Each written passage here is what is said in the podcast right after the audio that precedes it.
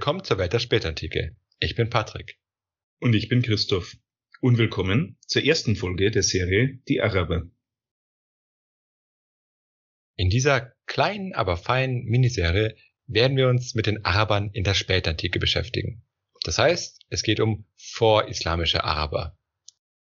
Dabei handelte es sich aber nicht um eine geschlossene Gruppe, sondern um verschiedene Gruppierungen. Sie waren voneinander unabhängig bekämpften einander, kooperierten und schlossen Verträge mit den Römern und den Persern ab. Also so ähnlich wie die Germanen im Prinzip. Ja, die waren ja auch keine geschlossene Gruppe. Okay, aber wie schaut die Quellenlage aus? Schlecht. Also wie immer, wenn man sich mit Leuten aus der römischen Peripherie beschäftigt.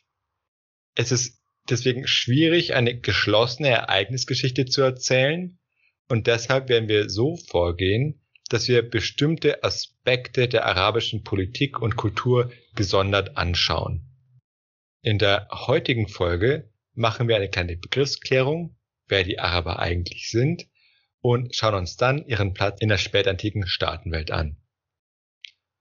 Dabei stellen wir kurz die wichtigsten Gruppen vor und beschäftigen uns dann mit ihrem Verhältnis zu den beiden Imperien. Die nächsten beiden Folgen beleuchten wir dann stärker das Verhältnis zu den Römern, Persern und den arabischen Gruppen untereinander und kümmern uns dann um Fragen der Sprache und Identität der Araber.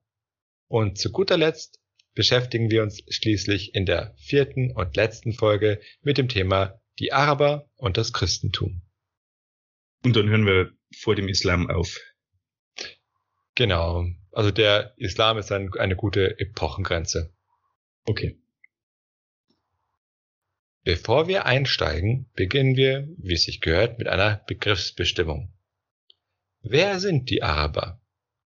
Wie gesagt, es handelte sich ja nicht um ein geeintes Volk, sondern um verschiedene Gruppierungen.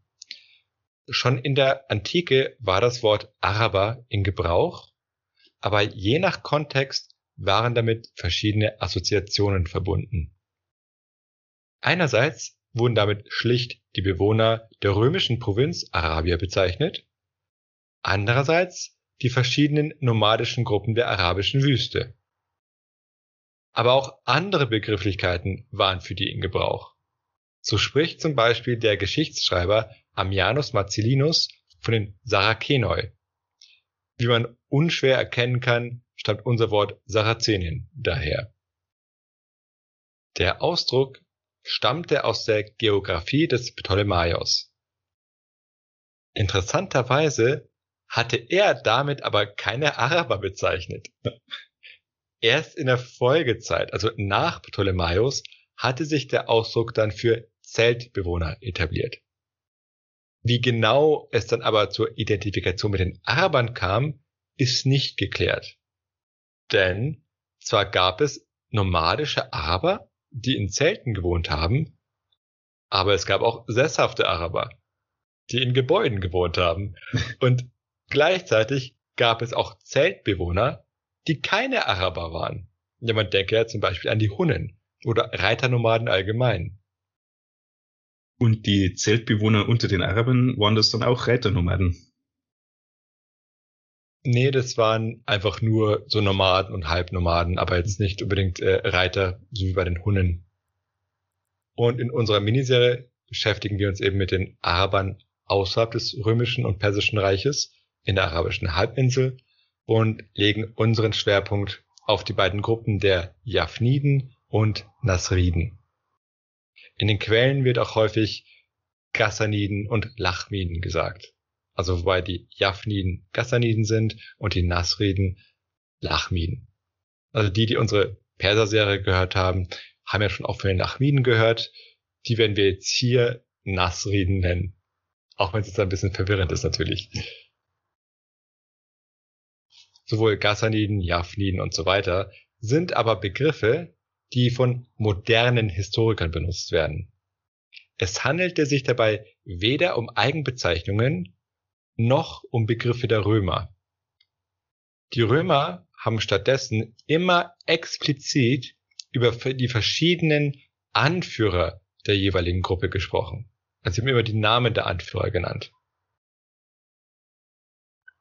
Das heißt, man muss unterscheiden zwischen Anführern und Elite einerseits und dem normalen Volk andererseits.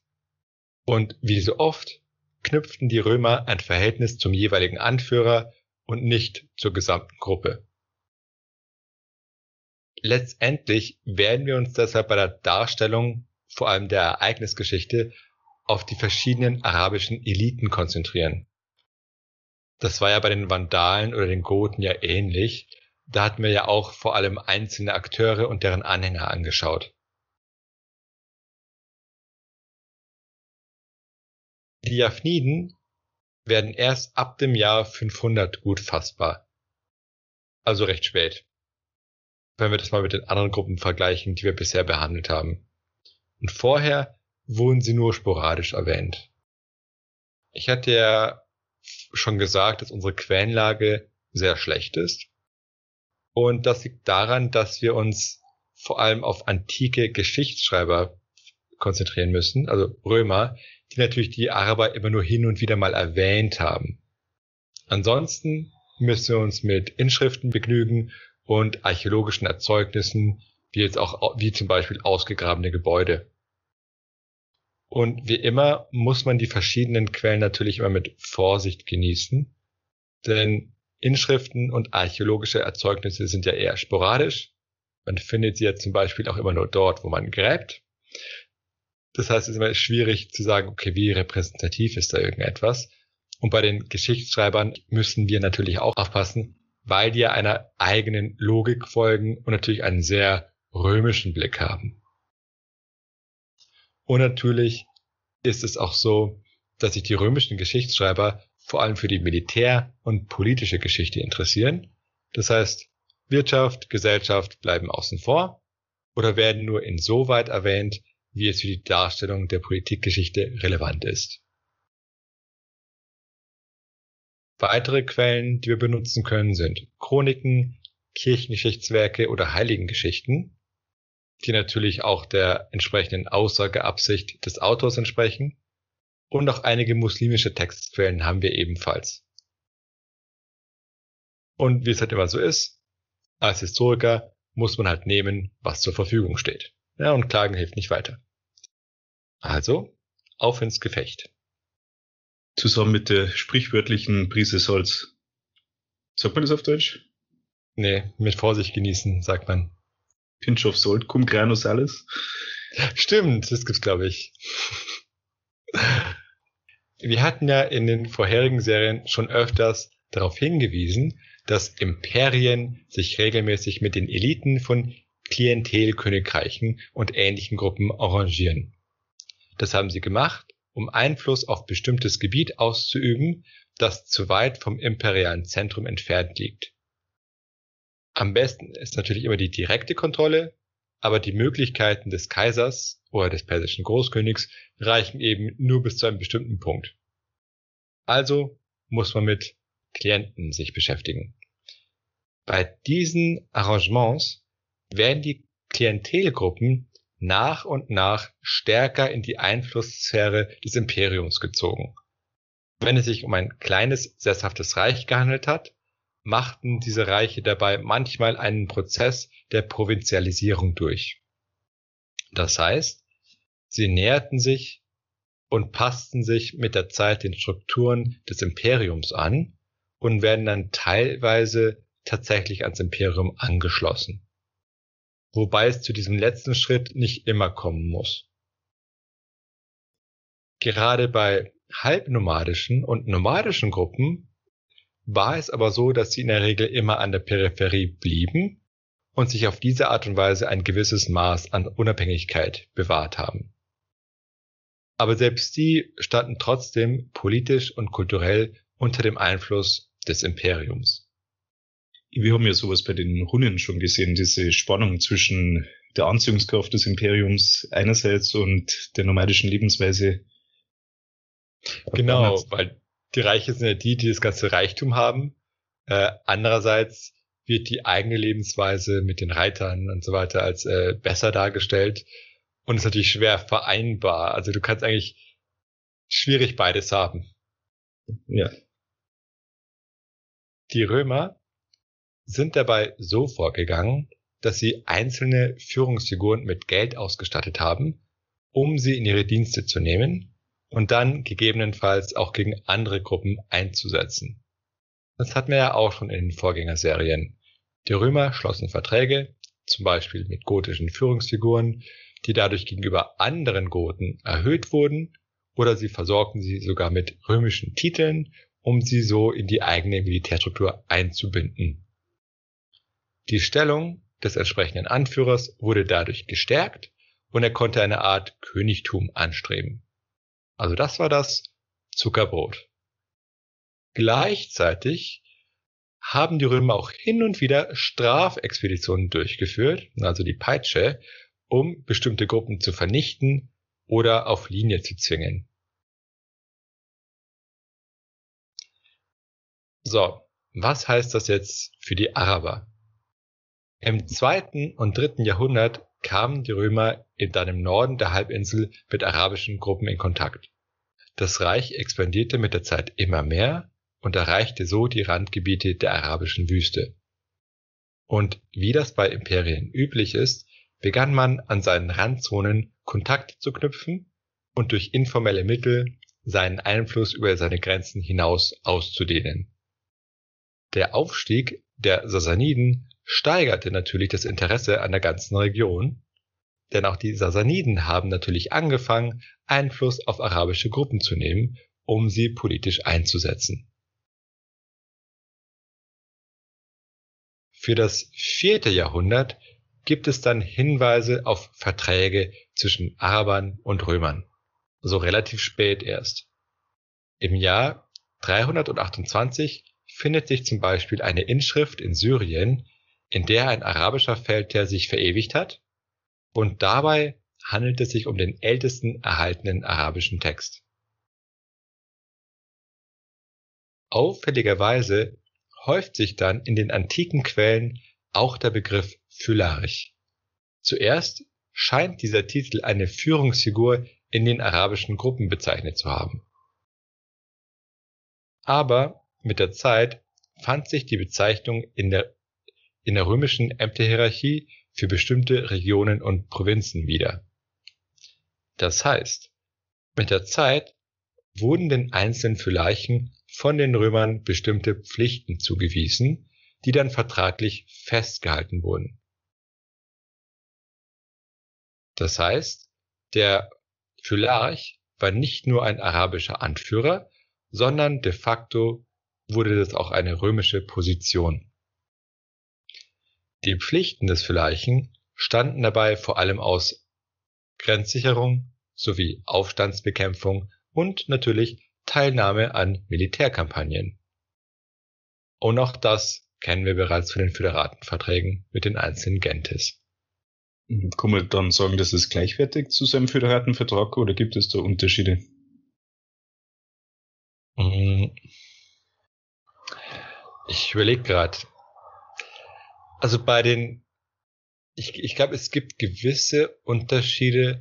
Das sieht man zum Beispiel in den Ämtern. Also mit den, es kommt auch sehr auf die Gruppe an, aber bei den Goten war es ja so, die haben jetzt mit äh, verschiedenen Führungsfiguren ja Verträge geschlossen und der Anführer dieser Gruppe wurde dabei sogar Heermeister, also Magister Militum. Und so weit gingen die Römer bei den Arabern aber nicht. Das werde ich auch nochmal kurz erwähnen, sondern da gab es dieses Spezialamt Phylarch, und die arabischen Anführer haben es nicht weiter nach oben geschafft in der Ämterhierarchie. Beispiele für den militärischen Einsatz von Arabern bieten die Kaiser Constantius II. und der Kaiser Julian. Beide haben arabische Gruppen in ihren Kriegen mit den Persern eingesetzt. Also zur zeitlichen Einordnung, wir sind jetzt in der Mitte des vierten Jahrhunderts unterwegs. Über die einzelnen Phylarchen, die es in dieser Zeit gab, wissen wir aber nichts.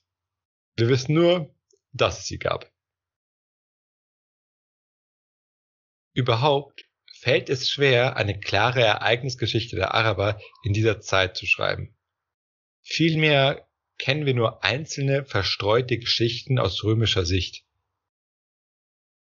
Wir wissen aber, dass zur Herrschaftszeit des Kaisers Julian 361 bis 63 das Klientelsystem anscheinend schon einige Zeit in Gebrauch gewesen war. Kaiser Julian war ja der, der in seinem berühmten Perserfeldzug gestorben ist. Und der vorhin erwähnte Autor Ammianus Marcellinus erwähnt arabische Gruppen im Zusammenhang mit diesem Feldzug, wobei er dann die Araber aber sehr negativ beschreibt. Wobei man auch ein bisschen aufpassen muss, weil er dabei eben einschlägige Stereotype von Barbaren und Nomaden aufgreift. Ich werde an zwei Beispielen zeigen, dass im Rahmen dieses Klientelsystems arabische Gruppen von den Römern für ihre eigenen Zwecke eingesetzt wurden, es sich bei den Arabern aber um durchaus widerspenstige Klienten gehandelt hat. Aber auch das kennen wir schon von den Gentes, also zum Beispiel den Goten, wie wir in unseren früheren Serien gesehen haben. Nachdem zum Beispiel der Kaiser Valens in der Schlacht bei Adrianopel im Jahr 378 gefallen war, hat anscheinend die arabische Königin Mavia nach dem Tod ihres Mannes gegen die Römer rebelliert. Das heißt, es gab einen Vertrag mit den Römern und jetzt macht sie den Aufstand. Dabei hat sie dann Palästina, Syrien und Ägypten angegriffen. Dieser Angriff kam sehr überraschend für die Römer und sie haben deswegen auch ihre Stärke unterschätzt, was dann dazu geführt hat, dass der römische General, der mit der Abwehr vertraut war, von nachgesandten Truppen gerettet werden musste. Im Anschluss mussten dann die Römer um Frieden beten. Das lag natürlich auch daran, dass die gesamte militärische Lage sehr schlecht war für die Römer, nachdem gerade frisch der Kaiser gestorben war in einer großen Schlacht. Die Tochter der Mavia wurde dann an den Magister Militum Presentalis, also einen der Heermeister, verheiratet und Mavia war damit wieder besänftigt und wurde wieder ein Klient. Die Frage ist natürlich, wieso es überhaupt zu dieser Rebellion gekommen ist. Anscheinend gab es kirchliche Spannungen, was ganz interessant ist. Und zwar war es so, dass Mavia gefordert hatte, dass für die Araber jetzt ein gewisser Moses als Bischof geweiht werden sollte. Und Valens, noch vor seinem Tod, hat den Bischof von Alexandria hingeschickt, damit er sich darum kümmert. Aber dieser Bischof war von einer anderen kirchlichen Partei als die Araber um Mavia und deshalb hatte man ihn nicht akzeptiert und einen anderen gefordert. Und das hat dann anscheinend den Konflikt so weit verschlimmert, dass es dann zu dieser Rebellion geführt hat. Nachdem der Streit zwischen Mavia und den Römern aber beigelegt war, standen Araber den Römern als Hilfstruppen zur Verfügung und wurden dann zum Beispiel gegen die Goten eingesetzt. Die Araber waren nämlich sehr gut in Guerillakriegsführung, was sehr effektiv gegen die Goten war. Und so interessant, welche Völker sich hier also begegnet haben. Ja. Germanen und Araber. Und hier sieht man auch, dass Araber nicht nur auf der arabischen Halbinsel oder Mesopotamien eingesetzt wurden. Ja, das wird der Code anmerken. Das ist faszinierend. Man, man ist sich, glaube ich, gar nicht dessen bewusst, welche Völker tatsächlich in Berührung gekommen sind. Ja, wo natürlich mit den Mandalen zum Beispiel ein eher germanisches Volk in Nordafrika. Stimmt, ja, das ist wirklich äh, kom den Kontinent gewechselt. Das andere Beispiel einer eher gewalttätigen Freundschaft betrifft einen gewissen Amokesos. Also hier sieht man, das ist ein offensichtlich gräzisierter Name eines Arabers. Dieser war von den Persern desertiert und hat sich daraufhin als eigenständiger Akteur unabhängig gemacht. Und er plünderte dann römische Gebiete, kämpfte aber vor allem gegen andere arabische Gruppen. Diejenigen, die er besiegte, hat er danach rekrutiert. Auch das haben wir schon bei den Goten gesehen, wo die verschiedenen gotischen Gruppen auf dem Balkan unterwegs waren und zwischen den einzelnen Anführern eine große Konkurrenz herrschte. Dieser Amokesos wurde dann mit der Zeit immer mächtiger und eroberte sogar einige römische Gebiete.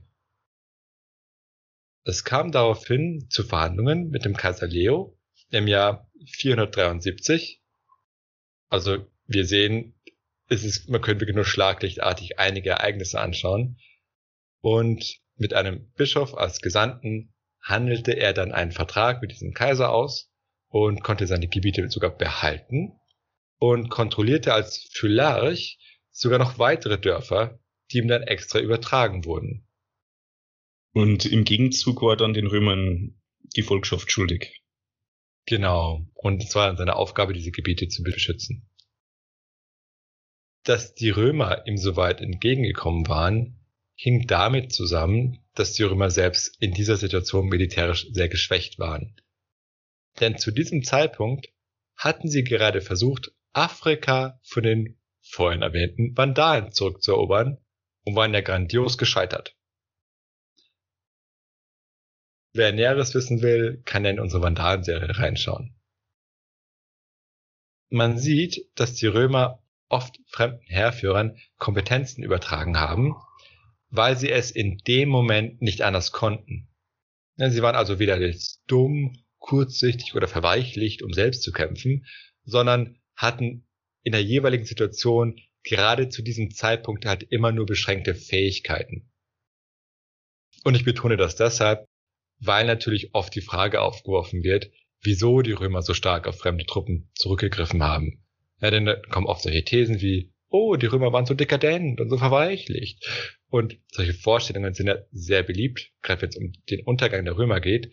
Aber wie gesagt, das war halt immer der Situation geschuldet und ging halt nicht anders. Nee, wenn man zynisch ist, könnte man ja sagen, es ist schlau von den Römern, zwei Völker gegeneinander kämpfen zu lassen und sich auszuhalten. Ja, das stimmt. Ja, ist auch ein, ein typisches Zeichen imperialer Politik, die Leute gegeneinander auszuspielen. Wie dem auch sei, Jahre später, eben nach dieser Geschichte mit Amorkesos, haben dann die Römer aber diese Gebiete wieder zurückerobert. Es hat einige Jahre gedauert, bis sie wieder genügend Ressourcen hatten, aber sobald sie sie hatten, haben sie dann ausgeschaltet. Okay, also wir sehen, ich kann nur immer Aspekte ansprechen. Das wird sich mit der Zeit ein bisschen verbessern, aber ja, es hat ein bisschen einen Flickenteppich. Aber okay, soweit jetzt zur frühen Zeit, zum zweiten, dritten, vierten und fünften Jahrhundert. Für das sechste Jahrhundert gibt es jetzt endlich mehr Quellen zu den Arabern. Und besonders stechen hier die Japhniden und Nasriden hervor. Nahe der römischen Grenze war die japhnidische Dynastie zu einer regionalen Macht aufgestiegen. Wie vorher erwähnt, spricht man auch oft von Ghassaniden, weil die Dynastie sich auf einen gewissen Ghassan zurückgeführt hat. Und was sie von anderen arabischen Gruppen ausgezeichnet hat, ist, dass sie erstmals Kennzeichen einer Dynastie kleiner Staaten aufweist. Sie hatten also anscheinend eine stabilere Struktur, als bei den früheren Gruppen üblich war. Und für die verschiedenen barbarischen Gruppen in Europa hatte man in der Vergangenheit ja auch untersucht, wie der Kontakt mit den Römern und die Wechselwirkungen zwischen den verschiedenen Gruppen zur Festigung und Ausbildung staatlicher Strukturen und Königtümern beigetragen hat. Ich bin ja auch in den früheren Serien darauf eingegangen, wie eben einzelne Anführer durch die römischen Ressourcen eine dominierende Stellung unter ihresgleichen erringen konnten. Und das betrifft zweierlei Aspekte. Wenn wir eine Kleingruppe nehmen, kann eine Person dort zu einem Anführer werden, wenn sie gute Beziehungen zu den Römern hat und die Römer diese Person unterstützen. So kann dann der Anführer sich in Machtkämpfen durchsetzen durch diese Unterstützung. Und zweitens, die Kleingruppe, dessen Anführer nun von den Römern unterstützt wird, kann jetzt eine Dominanz erringen über andere Kleingruppen. Natürlich äh, kostet das was später. Genau. Und wenn man drüber nachdenkt, gibt es sowas auch heute noch? Also jetzt selten, na doch, also zum Beispiel dass man Söldnerfürsten einsetzt oder jetzt äh, weniger militärisch, dass man Organisationen gründet und äh, einzelne Personen unterstützt. Ja, zum Beispiel über Kontakte natürlich, äh, Stipendien, dass man solche Programme finanziert und dadurch schaffst du dir auch Leute, die dir einigermaßen loyal sind. Oder man kann es natürlich auch so sehen, du unterstützt Leute, von denen du weißt, dass sie für dich sind. Und so kann ein Staat versuchen, in anderen Staaten ja auch Einfluss zu gewinnen. Wobei es natürlich heute jetzt anders funktioniert, weil wir jetzt feste Staaten haben in der Regel, was man jetzt in der Antike jetzt nicht so sagen kann. Aber das Grundprinzip gibt es auch heute, dass man versucht, äh, Einfluss zu nehmen. Aber zurück zu den Arabern. Aber zurück zu den Arabern. Dieses Phänomen einzelner Anführer war natürlich ganz ähnlich wie bei verschiedenen anderen Gruppen in Europa, wobei es dann eben aber nur den einen Unterschied gab, dass jetzt Anführer der Franken, Goten oder Vandalen es immer wieder bis weit oben in die höchste ämtere Hierarchie geschafft haben von den Römern. Also zum Beispiel bei den Heermeistern haben wir auch immer wieder Germanen gesehen, weswegen man auch von der Barbarisierung des, des Heeres gesprochen hat. Und das gab es aber bei den arabischen Anführern nicht. Bei den arabischen Anführern haben sich mit römischer Hilfe Konföderationen gebildet.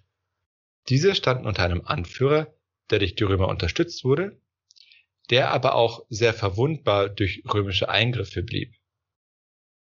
Denn wenn es den Römern nützlich erschien, konnten sie nämlich Teile dieser Konföderation gegen andere Teile der Konföderation ausspielen, wenn sie bestimmte Elemente dort schwächen wollten. Das ging auch deshalb so einfach, weil diese Konföderationen sehr lose organisiert waren und einzelne Untergruppen recht unabhängig agieren konnten. Was jetzt die Japhniden anbetrifft, stand diese Dynastie an der Spitze einer solchen Konföderation. Sie befanden sich dabei nie völlig innerhalb oder außerhalb des römischen Reiches. Sie übten stattdessen eine Art Scharnierfunktion zwischen den Römern und den übrigen Arabern aus, die sie kontrollierten. Wie diese ersten Kontakte zwischen Römern und Japhniden entstanden sind, wissen wir aber nicht. Neben Aufgaben wie Grenzsicherung und militärischer Beistand scheinen die Japhniden auch semi-staatliche Aufgaben für die Römer übernommen zu haben, wie zum Beispiel das Eintreiben von Steuern. Ähm, kannst du vielleicht noch ein bisschen mehr dazu sagen, warum die Araber es nicht äh, in die römische Ämterhierarchie geschafft haben. So wie die anderen Fürsten oder Anführer. Ich überlege gerade. Ist, also, wir wissen, dass es nicht passiert ist. Es ist natürlich schwieriger zu überlegen, äh, warum es nicht passiert ist. Möglicherweise hatten sie einen geringeren Zivilisationsgrad aus Sicht der Römer. Also sie waren, wenn man jetzt zum Beispiel das Vergleich mit den Franken, die waren jetzt zum Beispiel sesshaft. Das heißt, du hast ein, eine andere Grundsituation. Man hat mit, man hat schon viele Jahrhunderte mit diesen Franken zu tun. Bei den Arabern ähm, waren es oft sehr halbnomadische Gruppen. Bei den Goten zum Beispiel waren die ja eigentlich auch sesshaft. Dann, dann haben sie angefangen, umherzuwandern, was jetzt an den Hunden lag. Das heißt, du hast hier mit einer anderen politischen Kultur zu tun gehabt, die eben die Römer schon länger kannten und die wahrscheinlich deswegen von ihrer Organisation und äh, von dem Organisationsgrad anders aufgestellt waren, vermute ich. Also ich denke auch, dass wahrscheinlich die entsprechenden germanischen Anführer, die auch dann Heermaster geworden sind, auch stärker römisch inkulturiert waren es, es gab auch welche, die einige Zeit sogar als Geisel oder sonst wie im Römischen Reich gelebt haben. Und da hast du eine andere Grundposition als jetzt bei den Arabern. Möglicherweise hat aber auch eine Rolle gespielt, dass zur Zeit einer intensiveren Zusammenarbeit mit den Arabern man jetzt auch stärker aufgepasst hat, nicht die, die Barbaren zu stark werden zu lassen.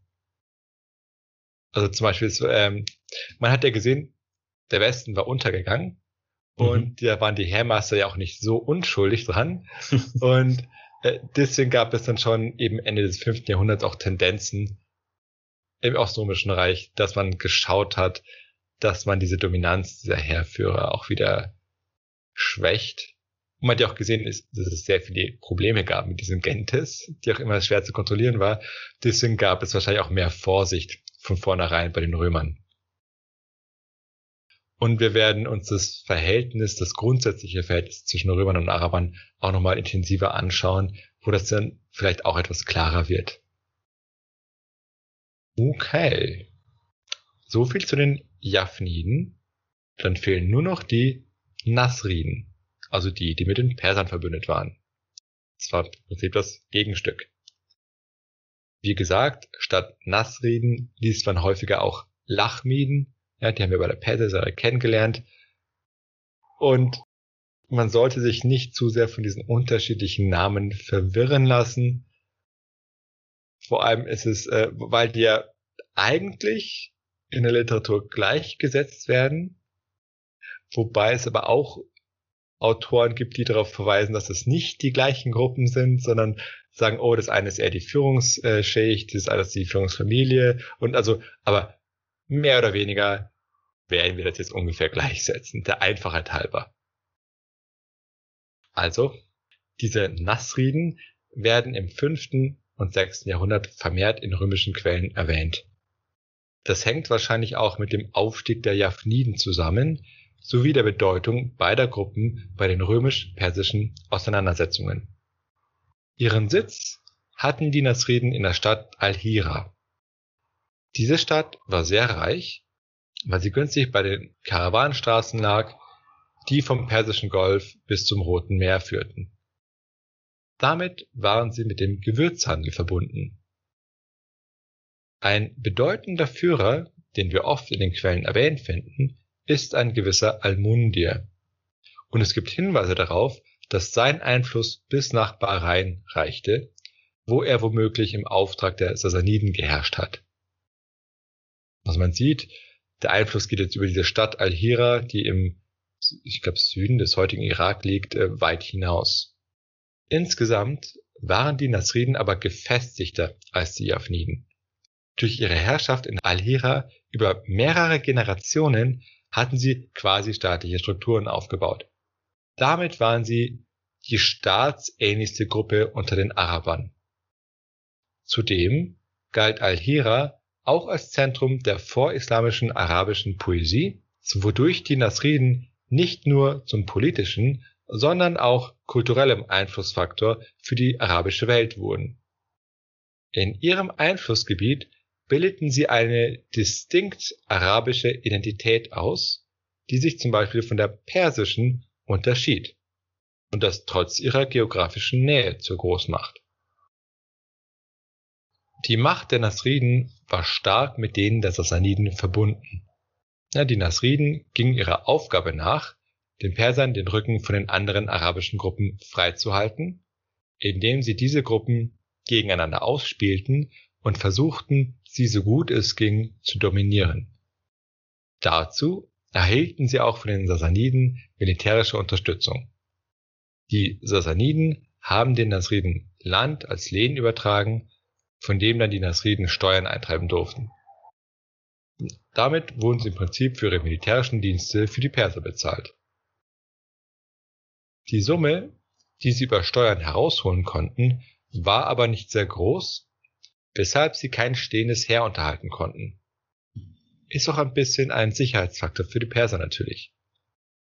Deshalb waren die Nasriden auch auf Söldner und Truppen von außen, vor allem von den Persern angewiesen. Die Hauptstreitmacht der Nasriden bestand aus einem Kontingent von 1000 persischen Reitern. Gemeint sind hier die berühmten persischen Kataphrakten, also schwer gepanzerte Reiter. Diese wurden von den Persern zur Verfügung gestellt und wurden immer für ein Jahr hingeschickt und dann im nächsten Jahr durch neue ersetzt. Dazu engagierten die Nasriden noch arabische Truppen, die sich aus Gesetzlosen und Verstoßenen aus verschiedenen arabischen Gruppen rekrutierten. Dann trieben die Nasriden auch von anderen arabischen Gruppen Steuern ein und führten auch Strafexpeditionen aus, wenn diese anderen Gruppen ihre Steuern nicht zahlen wollten und schauten, dass sie für die Sicherheit der Karawanenzüge sorgten, von denen sie auch selbst abhängig waren. Mit anderen Worten, im Prinzip verhielten sich die Nasriden ähnlich wie die Imperien, nur im kleineren Ausmaß. Aber nicht weniger unsympathisch. genau. Okay, das war's jetzt für die Folge. Ich hoffe, und zwar ein erster Einstieg in die Thematik, der einen groben Überblick bieten soll, womit wir uns beschäftigen. Aber in den nächsten Folgen wird es dann konkreter und nachvollziehbarer. Dann schauen wir uns in einigen Fallstudien das Verhältnis der verschiedenen arabischen Gruppen zueinander an und natürlich auch ihre, ihre Beziehung zu den beiden Imperien. Also wir hoffen, das war jetzt einigermaßen übersichtlich. Hoffentlich hat euch die Folge gefallen. Also, bis zur nächsten Folge. Bis zur nächsten Folge.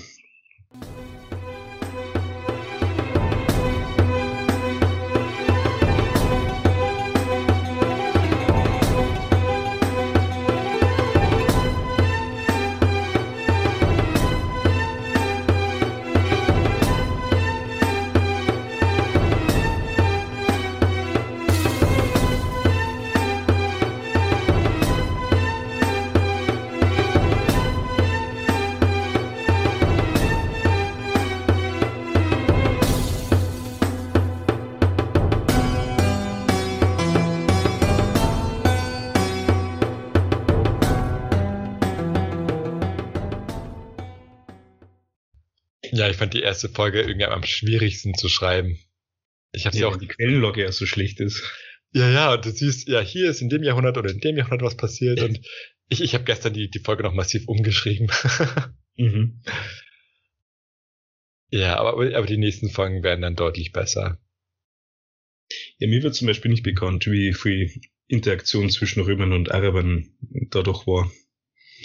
Ja, das wusste ich auch nicht, bevor ich, äh, ich habe es gleich erst mitbekommen mit der Perser-Serie, weil irgendwie hm. der römische Osten, der kommt ja irgendwie gar nicht vor. Also die, okay, die später Tick ja eh wenig, aber okay, Franken, damit kennt man sich aus. Und Mandalen hat man ja mal gehört, Hunnen sowieso, aber Araber, die sind ganz plötzlich mit dem Islam da irgendwie, oder? Also im Geschichtsunterricht zumindest. Richtig, ja. Äh, ja, ich, ich, ich finde diese, diese, dieses imperiale System ganz interessant. Also es, es taucht eigentlich in jeder Serie wieder auf. In so leicht abgewandter Art. Deswegen ist auch zu empfehlen, dass Leute die, äh, die ähm, anderen Serien auch sich anhören. So als, als Ergänzung. Ja, natürlich.